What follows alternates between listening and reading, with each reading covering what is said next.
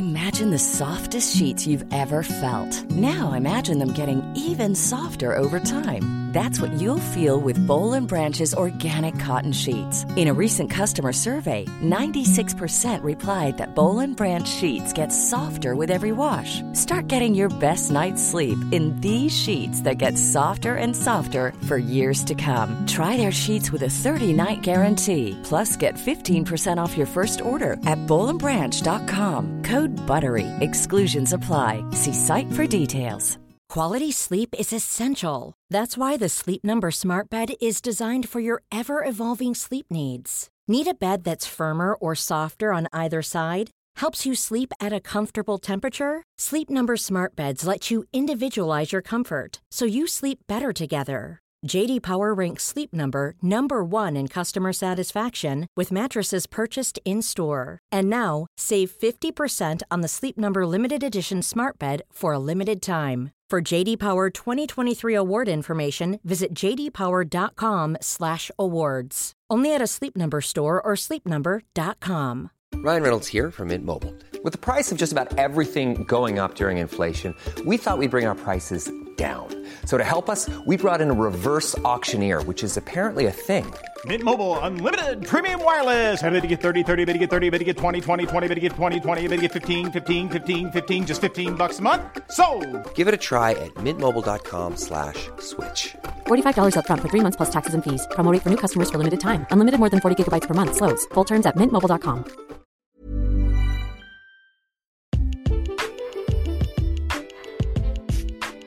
Hola, ¿cómo estás? Primero que nada, gracias por escuchar este podcast. Mi nombre es Oscar Cervantes, soy médico y mi objetivo es poder brindarte información para el Nacional de Residencias Médicas y también para ayudarte en tu formación como médico general. Esto lo hacemos gracias a el conocimiento que hemos adquirido y también gracias a los médicos que nos ayudan para poder ayudarte a ti, médicos invitados especiales dentro del podcast, que te van a estar ayudando y orientando día con día en donde quiera que estés y en donde quiera que te encuentres. Espero que estés muy bien, que disfrutes este podcast, que lo compartas, no lo olvides.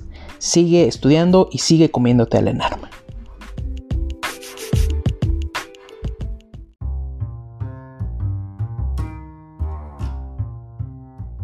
Hola, ¿cómo están? Vamos a hablar ahora un poquito de, de tromboembolia eh, o tromboembolismo pulmonar. ¿Por qué se causa una, bueno, más bien primero que nada, obviamente, eh, y tal vez haya gente que ya lo sabe, tal vez hay gente que todavía no, eh, ¿qué es el tromboembolismo pulmonar y por qué se causa? Eh, entonces es parte del, del, espectro de lo que llamamos la enfermedad trombólica venosa. así se conoce como un, como un continuo enfermedad porque habitualmente la tromboembolia pulmonar responde a una trombosis venosa profunda casi siempre en los, en los miembros pélvicos, que como su nombre lo dice, termina embolizando hacia los pulmones. ¿no? Entonces es una causa frecuente de muerte en el hospital. Eh, se habla de que hasta un tercio de las muertes intrahospitalarias podrían estar causadas por un paciente que tuvo una embolia pulmonar y es particularmente frecuente cuando existe eh, lo que llamamos o conocemos, pregunta típica de NARM, la triada de Virchow o de Virchow, se escribe en, en español con, con este W final y B chica. Y la triada de Virchow es, eh, se describió hace el siglo pasado, bueno, el siglo antepasado, de hecho, eh, para tratar de, encontrar los tres factores eh, de riesgo más importantes para la formación de estos coágulos y estos trombos periféricos. Y lo que nos dice son tres puntos, hipercoagulabilidad, flujo lento o estasis y daño endotelial. Entonces, ¿en, ¿en, qué condiciones encontramos estas tres, estas tres anomalías? Habitualmente hipercoagulabilidad en un paciente que ha sufrido una cirugía reciente, o que tiene, por ejemplo, un estatus protrombótico como podría ser eh, mutaciones en, en, algunos de los factores de la coagulación, eh, factor 5 de Leiden, mutación de la eh, proteína C, proteína C activada, perdóname, etcétera. Flujo lento cuando existe por alguna razón edema o inflamación en el sitio, por ejemplo, muy frecuente en los pacientes que tienen eh, una cirugía ortopédica, que están inmovilizados, que están en reposo en cama durante varios días y daño en la pared, que es prácticamente cualquier causa de disfunción endotelial. La más frecuente, obesidad y síndrome metabólico. Entonces, mala combinación, un paciente obeso que tiene un trauma y que tiene varios días en, en cama y que se sometió a cirugía ortopédica, muy mala combinación para que se forme un coágulo y una trombosis venosa profunda, casi siempre en las venas eh, no visibles, no superficiales de las piernas, y eso predispone a, embolia pulmonar. Claro, y de esto que me comenta es prácticamente como te lo pueden presentar en un caso clínico, ¿no? Con, esos, digamos así, factores de riesgo. Totalmente, esos son los factores de riesgo. La presentación, sepan ustedes que la, la pulmonar suele ser un poco menos eh, manifiesta que lo que presenta un síndrome coronario agudo. Los síntomas pueden ser eh, disnea de forma súbita, eh, desaturación, hipoxemia, insuficiencia respiratoria tipo 1, sin retención de CO2, solamente hipoxemia.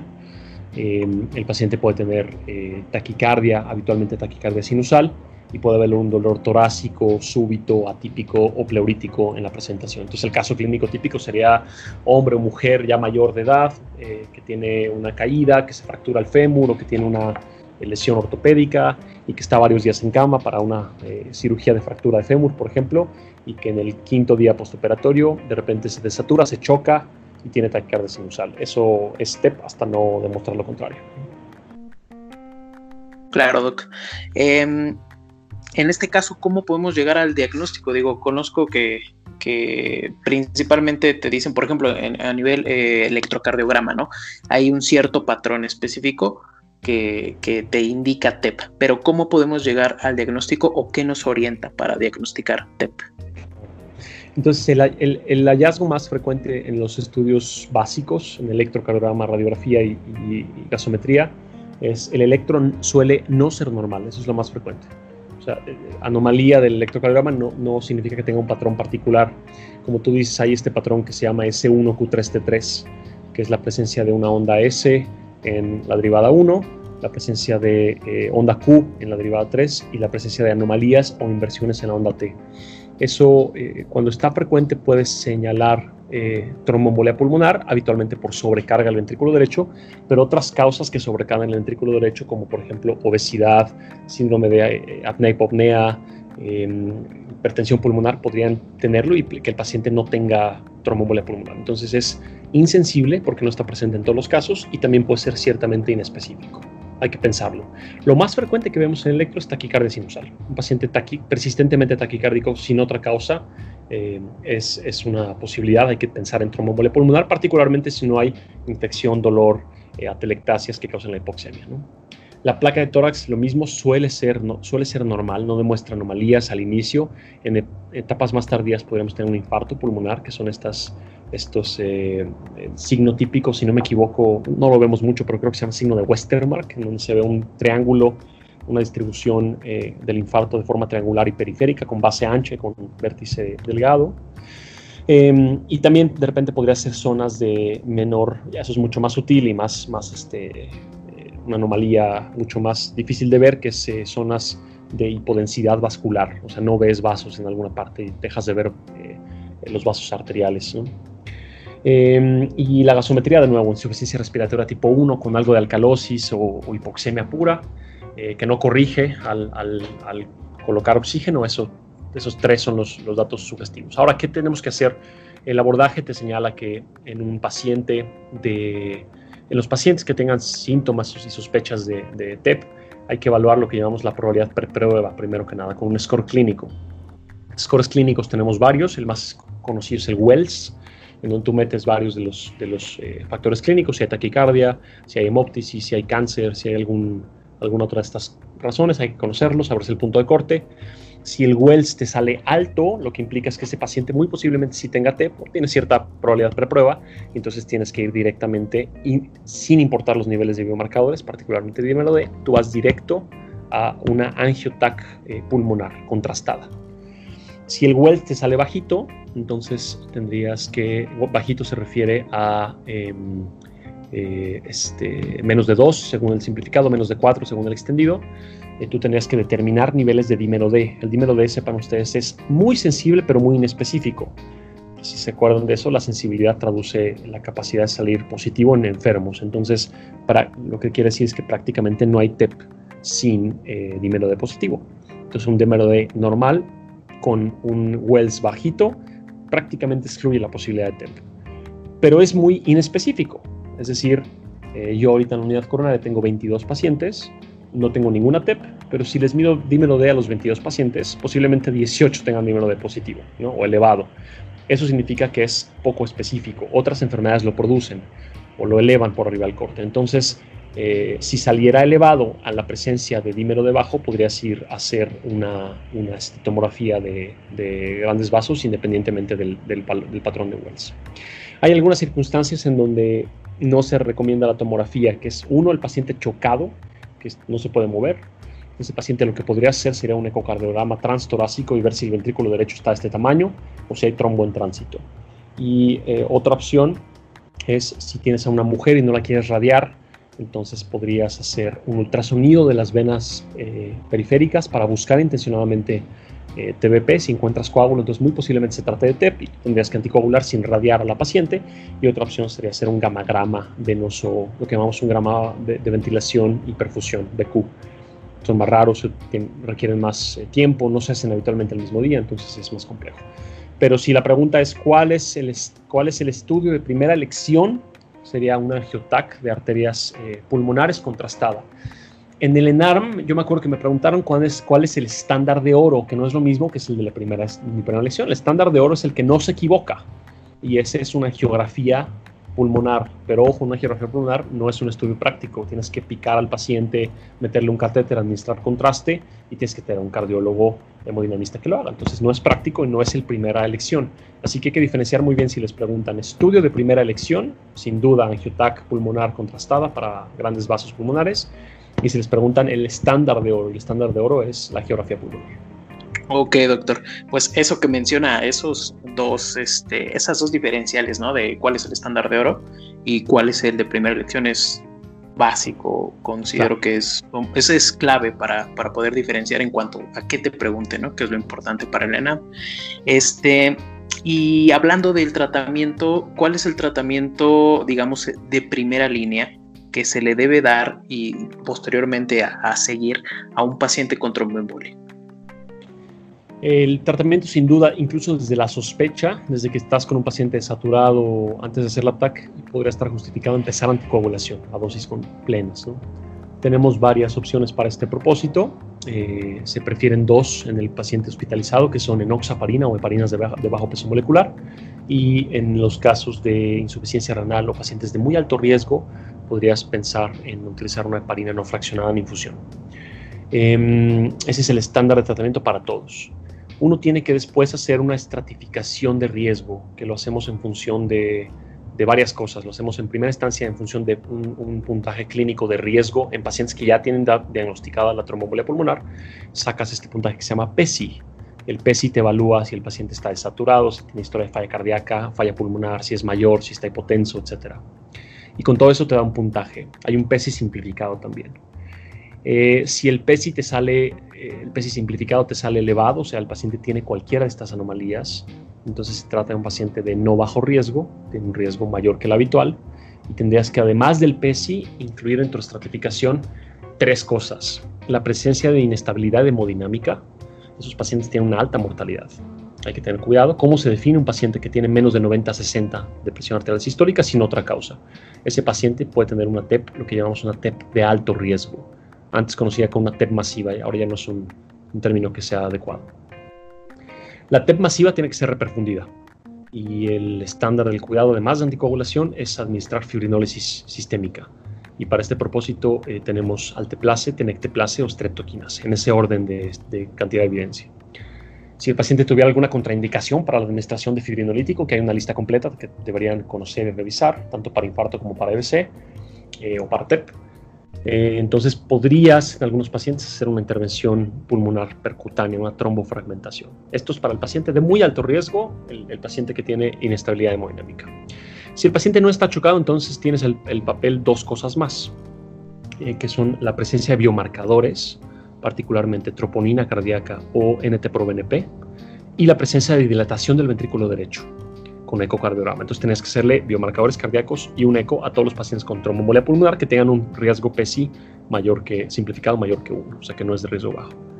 Y esos pacientes uno diferencia el pronóstico más que el tratamiento. Ambos van a recibir anticoagulación parenteral durante algunos días, pero los pacientes que tienen dilatado el ventrículo derecho y presencia de biomarcadores elevados identifica un riesgo intermedio alto que tienen mayor posibilidad de fallecer y se justifica una estancia hospitalaria un poquito más larga. Y en los pacientes que solamente tienen uno de los dos anteriores positivos o no tienen ninguno, entonces la estancia puede ser corta, se habla de 72 horas de anticoagulante parenteral y para todos los grupos hay que continuar anticoagulación oral durante cierto tiempo. Si es una TEP provocada, es decir, una, una TBP, una cirugía, y tú supiste la razón, entonces podrías anticoagular entre 3 y 6 meses. Si es una TEP no provocada, podrías considerar anticoagular de forma indefinida. Hasta que encuentres una causa, en esos casos hay que pensar en mutaciones protrombóticas o en cáncer, cuando, cuando no encuentras una causa, una, un esguince, una fractura, etc. Muchísimas gracias por los datos clave que nos está dando para la tromboembolia pulmonar, desde qué es la etiología, el diagnóstico y cómo poder eh, identificarla y tratarla posteriormente. Y pues le agradezco mucho el tiempo, doctor, por, por la plática, por los conocimientos y por las mnemotecnias que me parecen bastante útiles, bastante interesantes. Súper, no, pues nada, mucha suerte a todos y estamos para aquí lo que necesiten. Muy bien, doctor. Pues muchísimas gracias, que tenga una excelente tarde. Tú también, ustedes todos. Ok. No me cuelgue, doctor. Apuesto a que te gustó el podcast, ayuda a este tierno humano y envíalo a tus amigos. Además, escúchanos en Spotify, Apple Podcast, iBox y Google Podcast. Besitos y cuídate del COVID-19. Mom deserves the best, and there's no better place to shop for Mother's Day than Whole Foods Market. They're your destination for unbeatable savings, from premium gifts to show-stopping flowers and irresistible desserts. Start by saving 33% with Prime on all body care and candles. Then get a 15-stem bunch of tulips for just $9.99 each with Prime. Round out Mom's menu with festive rosé, irresistible berry chantilly cake, and more special treats. Come celebrate Mother's Day at Whole Foods Market. Mom deserves the best, and there's no better place to shop for Mother's Day than Whole Foods Market. They're your destination for unbeatable savings, from premium gifts to show-stopping flowers and irresistible desserts. Start by saving 33% with Prime on all body care and candles. Then get a 15-stem bunch of tulips for just $9.99 each with Prime. Round out Mom's menu with festive rosé, irresistible berry chantilly cake, and more special treats. Come celebrate Mother's Day at Whole Foods Market. If you're looking for plump lips that last, you need to know about Juvederm lip fillers. With Juvederm Volbella XC and Juvederm Ultra XC, your lip look, whether it's subtle or bold, can last up to one full year with optimal treatment and no additional maintenance. Find a licensed specialist and see if it's right for you at juvederm.com today. That's J U V E D E R M.com. Add fullness to lips in adults over 21 with Juvederm Volbella XC or Juvederm Ultra XC. Do not use if you have severe allergies or a history of severe allergic reactions, or if you're allergic to lidocaine or the proteins used in Juvederm. Tell your doctor if you have a history of scarring or taking medicines that decrease the body's immune response or that can prolong bleeding. Common side effects include injection site redness, swelling, pain, tenderness, firmness, lumps, bumps, bruising, discoloration, or itching. As with all fillers, there's a rare risk of unintentional injection into a blood vessel, which can cause vision abnormalities, blindness, stroke, temporary scabs, or scarring. For full important safety information, visit juvederm.com.